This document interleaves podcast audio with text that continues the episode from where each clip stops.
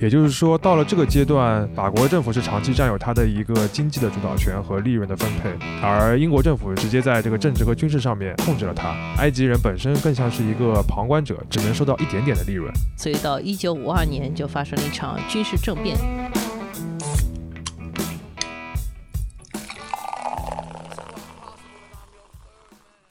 这里是商业就是这样。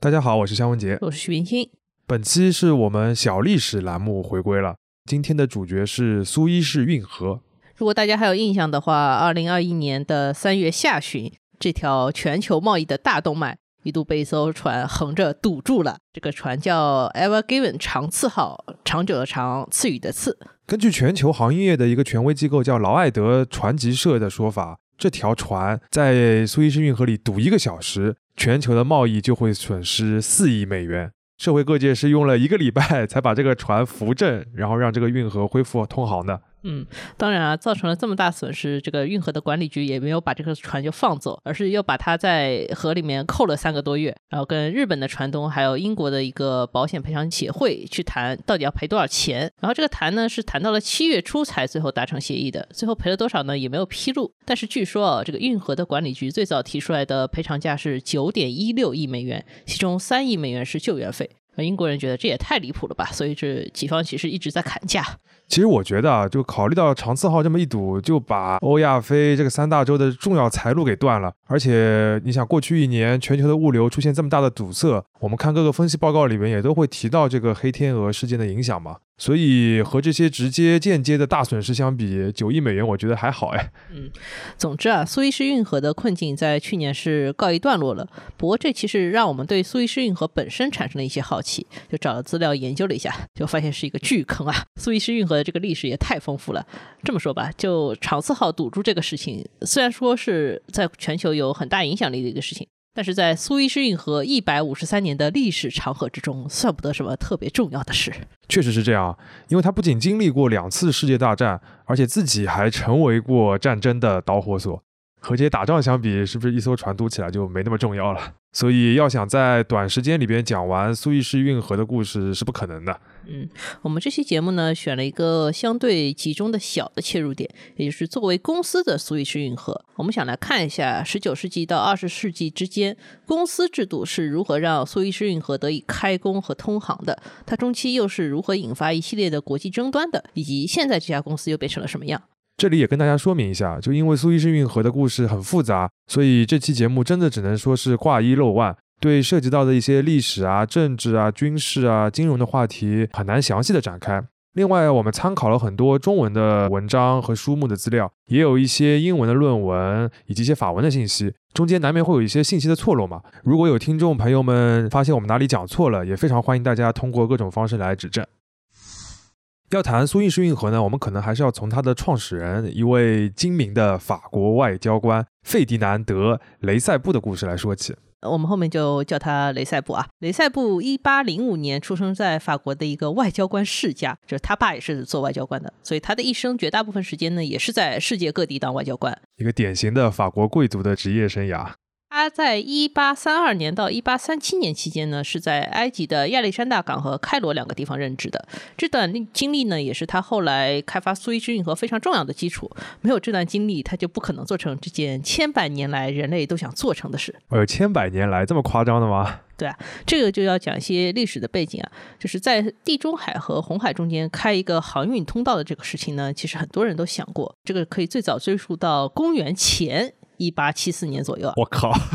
对啊，当时还埃及还是在法老的统治下呢。法老就下令说，大家要给我开一条从红海到尼罗河的运河。呃，尼罗河那是通地中海的，相当于这个是稍微绕了一点路，也能达到这个目的了。法老的这条运河呢，很快就修成了。但是埃及后来又在波斯人、罗马人和阿拉伯人手上转过很多圈，然后这个运河呢，也是多次被荒废、挖开、再荒废、再挖开，然后到公元八世纪的时候呢，就彻底被废弃掉了，就填掉了。然后我们就把时间直接快进到十八世纪末啊！哇，你这快进一下子也快得太近了。哎，对，就反正中间没有发生什么事情啊。到十八世纪末有个什么事情呢？就是拿破仑占领了埃及啊，他又提出来说我要把红海和地中海这个通道给打通。结果呢，他带的一个勘测队水平不太行。他们勘测下来说，这个两边有将近十米的海平面落差。如果你这个航道里面不设船闸的话，这个运河一开通，这个尼罗河三角洲就直接淹掉了。啊，对，拿破仑一听就算了吧，这而且他在埃及其实也没有待多久就被打跑了嘛。到一八三零年，英国人又去做了一次勘测。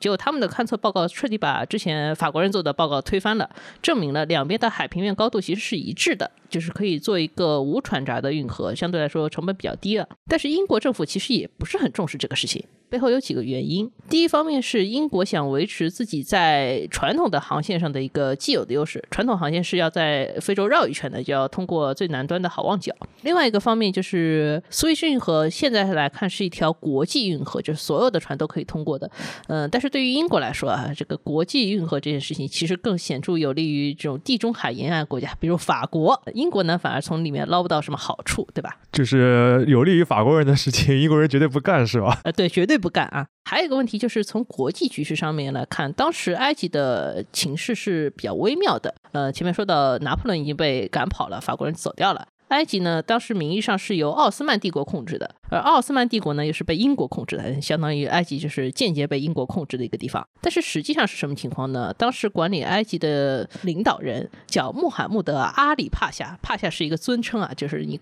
也可以直接叫他穆罕默德阿里。这个阿里呢是一个拥兵自重的军阀，他相当于是埃及的一个直接的实际的管理人。怎么去协调他和奥斯曼帝国以及英国之间的关系也很困难。所以英国人想想也算了，哎，这个中东地区在十八、十九世纪，包括二十世纪和欧洲人之间错综复杂的关系，真的是太难搞了。好，我们再回到这个十八世纪末、十九世纪初的情况啊，嗯，我们前面也提到了雷塞布这个人，就是法国的那个外交官，他是在一八三二年这个比较微妙的时间点里面去被法国派到埃及当外交官的。这个人呢，其实是蛮有魅力的一个人啊。他一到埃及，这个穆罕默德阿里就给他办了一个很大的欢迎宴。然后呢，他跟雷塞布提出来说：“你多陪陪我的儿子吧。”这个儿子叫赛义德啊，赛义德这个小朋友呢，当时只有十岁，但是已经有比较明确的体重问题，就有点胖。哦，OK。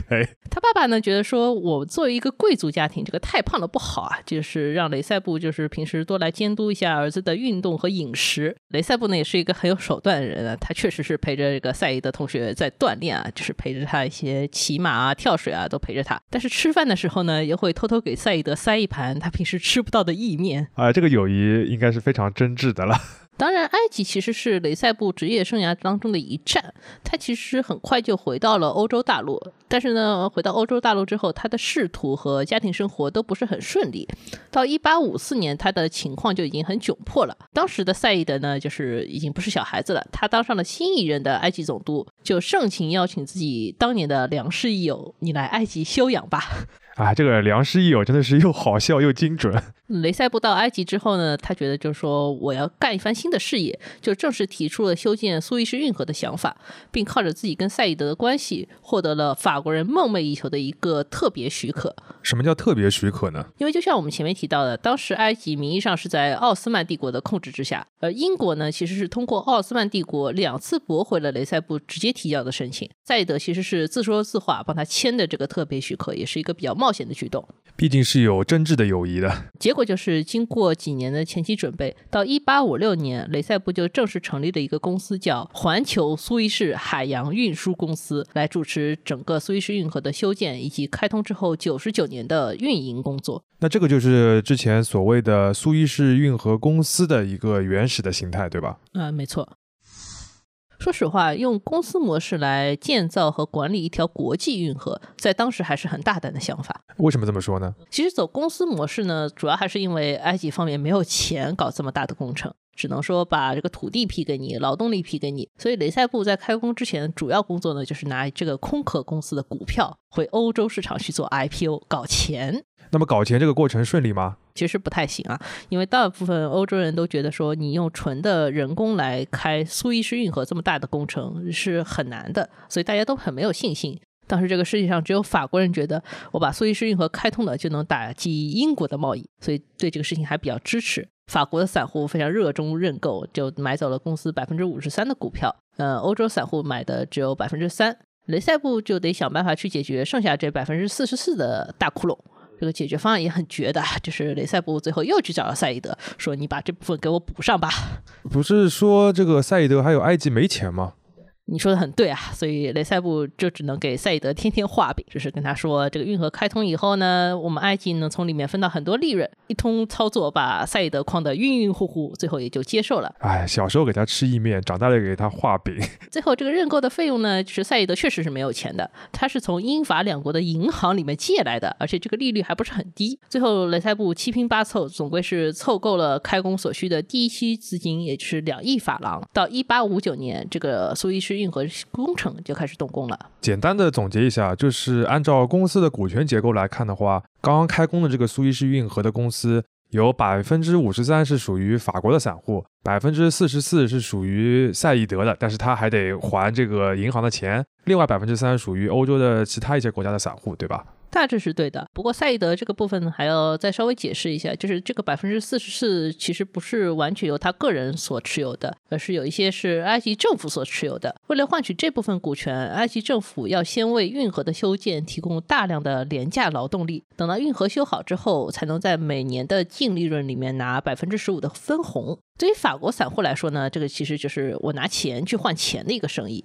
但是对于埃及政府来说，这个就是用百姓的命来换钱，就不是很值当啊。哎，对的，而且我们刚才也讲到过嘛，苏伊士运河的整个修建过程，大部分都是靠人工手挖的，过程据说也是非常的惨烈。嗯，虽然说地中海和红海没有海平面差，就不用在运河里面再修船闸，这个是减少了很多工作量。就是苏伊士运河所在这个位置呢，当时是很荒凉的。而且运河的北端，也就是在地中海的这个部分呢，还要再去新修一座大型的人工港口，这个其实也很麻烦，既没有水，也没有农作物，人的口粮啊、饮水都要靠骆驼从外面运进去。但是赛义德决定，我不管这些了，我要强行动用人民的力量。我们看资料，据说当时是有超过四百万埃及农民被迫的抛下土地，去应征政府的徭役来修这个运河。而且工地上长期是有两到三万人同时在工作的。嗯，徭役是这个埃及人民一个古老的传统啊。而且你前面提到这个两三万人，就是属于两三万人在工地上，两三万人在路上，两三万人在回去的路上，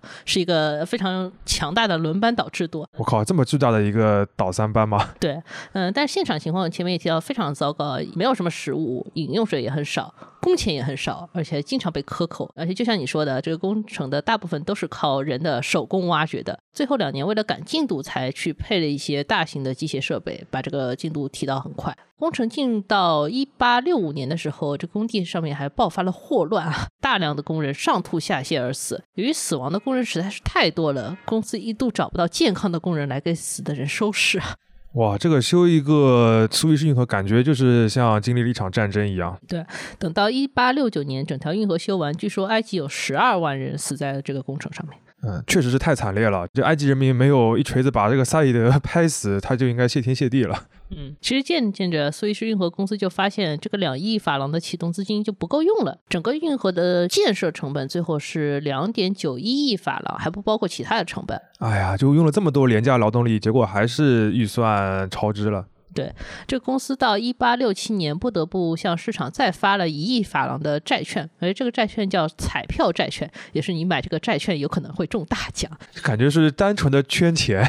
哎，反正是一个吸引认购的方法吧。但是此前认购运河股票的股民呢，其实已经被深度套牢了。这公司相当于发完股五年以内的话，它的股价从每股的五百法郎直接跌到了四十法郎。埃及政府呢更惨，因为它股票不仅亏着，还要给银行付利息，对吧？那这个股价的话，其实也相当于在建设的过程当中，呃，整个市场对于这条运河的前景还是比较悲观的。对，所以说一八六九年就变成了一个关键的年份。苏伊士运河在当年是修建完成了，这个时候埃及政府、运河公司和散户股东们都等着说通航之后能够快点捞一笔，把这个损失挽回来。就是总算是熬出头了。而对于雷塞布来说呢，这也是他人生中最辉煌的时刻了。运河通航是在一八六九年的十一月十七日，当天有欧洲多国的王公贵族齐聚到运河北端的这个塞德港。这个王公贵族里面包括奥地利皇帝、匈牙利国王、普鲁士王储。荷兰国王的弟弟等等，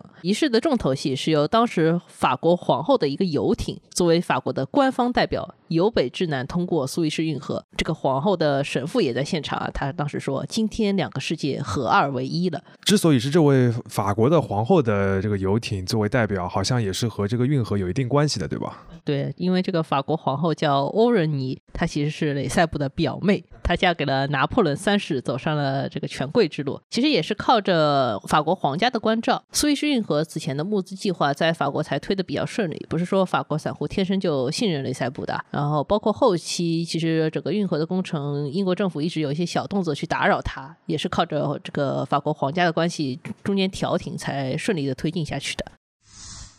那这个运河终于开通了，是不是埃及政府这个钱终于可以收回来了？嗯，还没有，因为运河开通的前几年啊，非但没有赚钱，反而因为这个通行的船只不是很多，反而就是亏的。这个期间，埃及呢已经改由赛义德的儿子叫伊斯梅尔去掌权了。伊斯梅尔这个人呢是很喜欢欧洲的，他在国内大力的推行一些欧洲式的改革。而且他准备跟埃塞俄比亚打仗，这些计划的资金呢，也像他爸爸当时去买苏伊士运河的股票的时候是一样的，是靠跟外国的银行去借债的。所以埃及的财政状况当时是很差的，而且越来越差。前面讲到这个船只运行不足、亏钱这个问题，要不岳老师在这边简单介绍一下这个苏伊士运河是怎么来赚钱，或者他怎么问这个船只收费的，好吗？嗯，这个收费标准有点复杂，但它的核心其实是两个指标，一个是船的净吨位数，还有一个就是埃及政府编制的一张费率表。根据船航行的方向，它通过运河的时间，然后通过运河的次数，这个收费标准其实都是不太一样的，这里就不展开了。然后在这个标准的价格之外呢？官方有时候会有一些打折或者涨价的比例，而每艘船呢还要额外的支付一些引航费啊、航标费，甚至是一些用来贿赂工作人员的消费啊。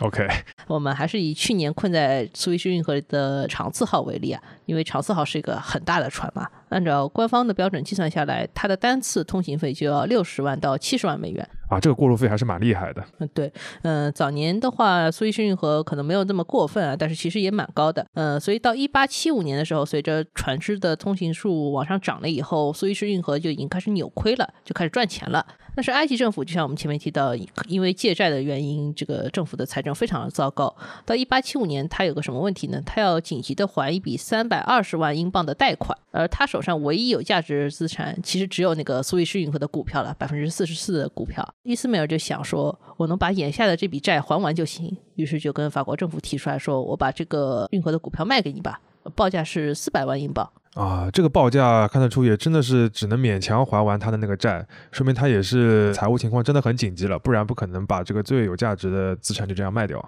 嗯，呃，我们前面也提到说，法国人本来在这个运河公司里面占股就是占大头的，如果法国政府再把这部分股票买下来的话，其实苏伊士运河的管理权和绝大部分利利润的话都会被法国人占走了。但是法国政府对这个事情有点犹豫，甚至觉得说我要不要跟你讨价还价，就是把价再压一压，这个就给英国政府钻了空子。哎呀，今日份的如法是吧？其实就像我们前面说的，英国人一开始对造苏伊士运河这件事情是一点也不感冒的。但是苏伊士运河开到第二年，英国就发现，当年通过这条运河的船有四百八十九艘，其中英国的商船就有三百二十四艘。不管你政府对他是什么态度，英国商人的态度就是有劲道干嘛不走嘞？当时英国的首相这个人叫迪斯雷利，原来是个写小说的人啊，后来当上英国首相。他意识到，既然这个事情木已成舟，不如抓住埃及人缺钱的机会，把苏伊士运河的公司这百分之四十四的股权吃下来。但是问题很明显，就是英国政府手上当时也没有钱。怎么政府手上都没有钱啊？哎，反正迪斯雷利想了很多办法，比如说是不是可以让议会批。一笔额外的预算啊，但是当时议会其实在休会期，你不可能把那时候的英国人叫回来。然后他也想过说要不要找英格兰银行啊，但是想了想，觉得英格兰银行的动作太慢了。还有一个办法就是发国债向民众来凑钱，但是这个事情如果一宣传的话，全世界也都知道了，所以只能悄悄的进村，打枪的不要。对，那他最后想了个什么办法呢？嗯，他想了一大圈，最后决定说紧急的向当时伦敦最有钱的一个家族叫罗斯柴尔德家族偷偷的借钱。啊，这个家族现在在国内还挺有名的，是吧？啊，当时是真的很有钱啊。这个想法呢，他其实只要说服内阁同意就行了，这相对来说工作量比较小。借钱的这个故事在一本叫《大银行家》的传记里面也提到过，这也是罗斯柴尔德的家族传记。我们现在简单的复现一下这个当时的场景啊。时间是一八七五年，是一个星期天的晚上。迪斯雷的秘书冲到了罗斯柴尔德家族在伦敦的一个大宅里面，跟这个家族当时的当家人莱昂奈尔说：“首相急需四百万英镑，请先生务必帮这个忙。”啊，莱昂内尔当时在那吃饭啊，他一边慢条斯理地切着自己的牛排，一边神情自若地说：“首相用什么担保呢？我用英国政府。”嗯，结果莱昂内尔马上就说：“好吧，请回复首相，钱已经准备妥当了。”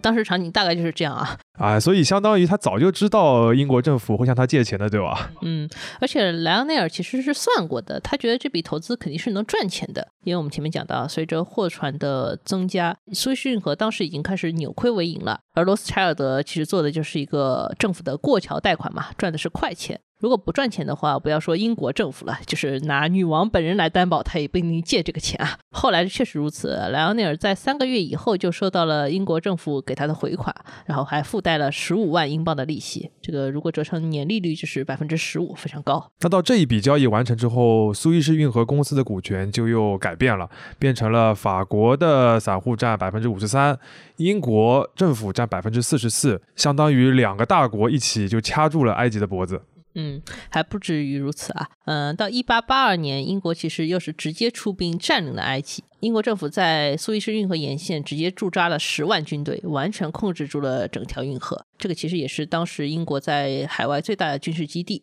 运河公司本身其实是依然在运转着的。从一八七零年到一九三零年，这个公司的利润总共达到了三十五亿法郎，而且按照原先的约定，这个绝大部分钱都流向了英法两国的口袋里边。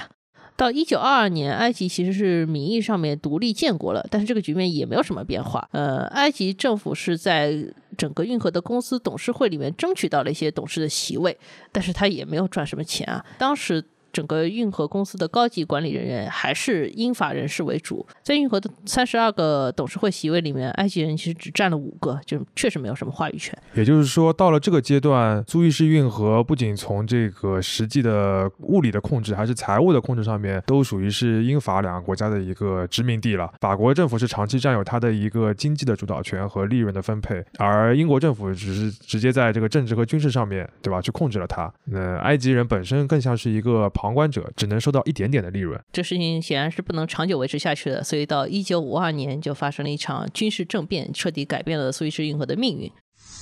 那岳老师简单的介绍一下这个五二年的故事吧。简单来说，就是一九五二年，埃及的国王制度被彻底推翻了，改由一个很硬核的军官叫纳赛尔担任埃及的总统。纳赛尔其实是一个民族自豪感非常强的人，他非常痛恨欧洲各国给埃及留下那些殖民印记。在一九五二年初，他就组织了很多次对驻埃英军的袭击啊，逼着英军你赶快从苏伊士运河给我滚蛋。到一九五四年，英埃两国也签署了协议，英军是在一九五六年的六月底全部撤出了埃及。尽管当时在军事层面取得了上风，但是苏伊士运河这个公司的历史问题还在。当年在雷塞布的主导下，公司和埃及政府签的租约，我们前面也提到是九十九年。如果我们从运河开通那年算啊，相当于到一九六八年，埃及政府才能从公司层面收回苏伊士运河，而且获得所有的通行费收入。哎，就是合同还是要继续遵守，但是这个十二年怕是等不了啊。嗯，当时还有个什么情况呢？就是苏伊士运河已经成为全世界最重要的石油输送线，欧洲有大概三分之二的原油是通过这个通道进口出去的。也就是说，苏伊士运河的这个重要性，相比于十九世纪的时候，又上了一个大台阶。嗯，对。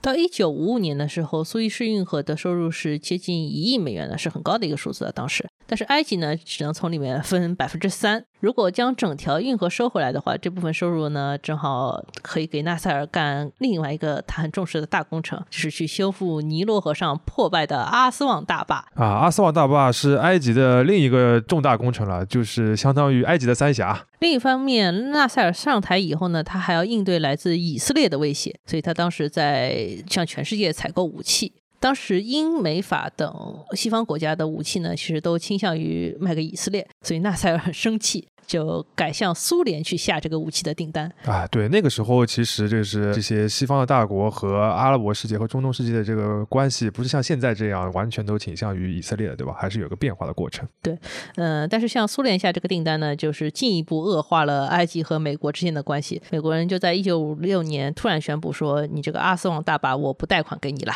当时美国人可能是想通过这个方式对纳赛尔来施压啊，嗯，就是你还得买我的武器。结果呢，纳赛尔反而决定加速收回苏伊士运河的经济主导权，把百分之三的这个利润变成百分之一百，有了自己的经济来源，那我修大坝的钱就不需要向你贷款了。所以说，在一九五六年的七月二十三日，纳赛尔就决定我要把苏伊士运河这个公司收回来。他当时跟埃及的石油管理局局长，也是一个军人出身的年轻人，叫穆罕默德·尤尼斯，一起设计了一个奇奇袭战术。啊，什么是奇袭战术？展开讲一讲。哎，前面提到是七月二十三号，他有这个想法的。在几天之后的七月二十六号，是埃及政府内阁开会的日子，纳赛尔就在会上面强力推动了苏伊士运河国有的方案，而且在会后马上去做了一个即兴的广播演讲，全国播出的那种啊。在讲话的过程中，他痛批了一些西方的政客和金融家，其中也包括一个没有给埃及贷款的世界银行行长。这位行长叫尤金·布莱克。纳赛尔当时在演讲里面是这么说的：“布莱克先生坐在一把椅子上。”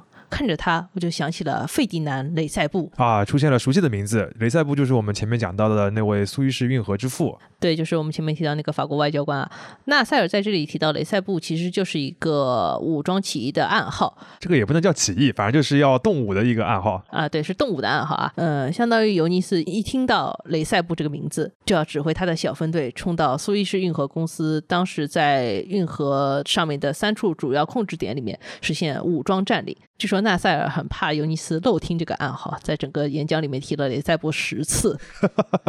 那观众都有点莫名其妙了，是吧？对啊，你为什么一直在提这个法国人？但是其实他第一次提到的时候，尤尼斯一听，哎，我听到了，然后他就把收音机一关就去忙了。结果在演讲的最后，纳赛尔觉得你应该听到了吧，差不多了吧，他就直接宣布说：啊，公民们，今天苏伊士运河已经是一家埃及的公司了。可以想象，就当时听到广播的英国和法国人，估计直接就原地震惊了，什么东西啊？对啊，嗯，纳赛尔反正是靠这个闪电战，直接最后导致了第二次中东战争啊。嗯，是英国、法国人就觉得说这个事情实在是不行，我们要把你干掉，所以就加上了以色列一起对埃及发动袭击，要求就是两点：一，你纳赛尔给我下台；第二，就是你停止苏伊士运河收归国有这件事情。等于是把这个脸面彻底撕翻了，把这事情闹大了。对，当然最后在国际压力之下，这场第二次中东战争其实在六天之内就停火了。后面经过一系列外交谈判，英法两国承认运河收归埃及所有，原先的运河公司就停止运作了。然后苏伊士运河的整个通行费也是全部归埃及政府了。苏伊士运河改由一个政府下属的运河管理局来负责运营。那等于是纳赛尔达到了他最主要的一个目的。嗯，但纳赛尔这个人还蛮 nice 啊，他还向原来的苏伊士运河公司就是支付了一些赔偿费啊，总归是这个有一些交换的嘛。它其实是分期支付的，但是总计是两千八百万埃及镑，然后把原来是散落在外面的运河公司的股权全部都收购下来了。当时的两千八百万埃及镑折合成现在水平的话，大概是六亿美元。嗯，而且对于当时的这个埃及政府，包括是那些散户来说的话，还是很大的一笔钱了。嗯，也就是说，在这一次收购之后，苏伊士运河成了埃及国有化的一个产物。呃，但是苏伊士运河的公司又回到了最初的起点，它变成了一个空壳公司。只不过它现在是一个很有钱的空壳公司了。像前面说的，这个钱付到一九五八年，苏伊士运河公司就从一个原来的重资产的管理公司，变成了一个超轻资产的财务公司。它这个名字也确实改叫苏伊士财务公司了。这公司开始在欧洲寻找各种各样的投资机会，有些是金融的业务，比如说做银行。这部分业务目前是法国东方汇理银行的一部分。也有一些投资流向了实体行业，比如说水务。啊，原来管一条河，现在投资的还是水。哎，对啊，就是一九六七年，苏伊士财务公司投资了一个叫里昂水务和照明公司的法国公司。里昂水务这个公司呢，不仅做城市的用水，还供应煤气，做一些公共照明，是法国一家很重要的国有企业。从一九七二年开始，里昂水务更是做了一系列的并购和海外拓展，它逐渐变成了一个横跨了多种公共服务的国际集团。到了一九九七年，苏伊士财务公公司也跟他投资的这个里昂水务合并了，然后逐渐把手上前面提到像银行之类的金融类的资产抛售掉。到二零零一年，苏伊士里昂水务这个合体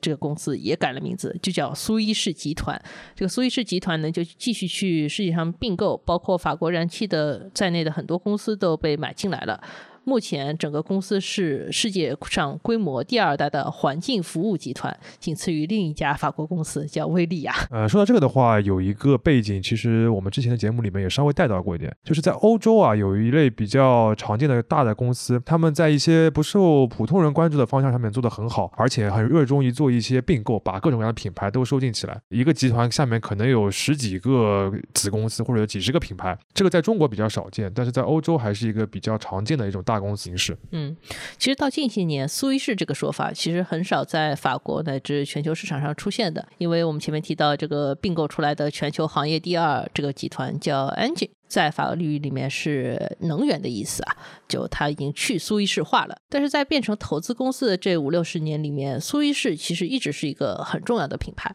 我也查了一下 Suez 这个词的由来，发现它是一个从很古老的埃及语变形来的。它在埃及语里面的意思是起点，主要指的是红海的一端，也就是目前苏伊士港的位置。可能法国人觉得用这个名字就相当于留下了他们在历史上的那段光辉岁月，以及通向一些新的方向的机会吧。其实回过头来说啊，就是苏伊士运河这条河本身的成功是一个在商业上比较确定的事情，因为它的这个地理位置决定了它在国际贸易当中的这个作用是肯定是非常重要的。理论上谁来开发它，然后谁来拥有它都能很赚钱。只不过它的开发过程和千一百年的运营，正好是经历了整个世界从十九世纪到二十世纪天翻地覆巨变的这样一个过程。在整个世界历史当中，也很少有一家公司能够成为这样一段惊心动魄的历史的一部分。所以，我们今天确实是开个头啊，给这个段历史做一个最粗略的素描。以后有机会的话，再展开当中的一些有意思的细节。嗯，我们有时候会提一个说法叫“在商言商”，也就是商人要以自己的工作，包括像市场啊、交易规则以及一些经济学规律为核心，不要特别的涉足到政治和社会议题当中。但是苏伊士运河公司恰恰是在商言商这个说法的一个反例。看似我们在谈一些募资啊，或者股权交易，或者是公司史，其实我们无时无刻不在谈政治和社会的变化。商业就是这样。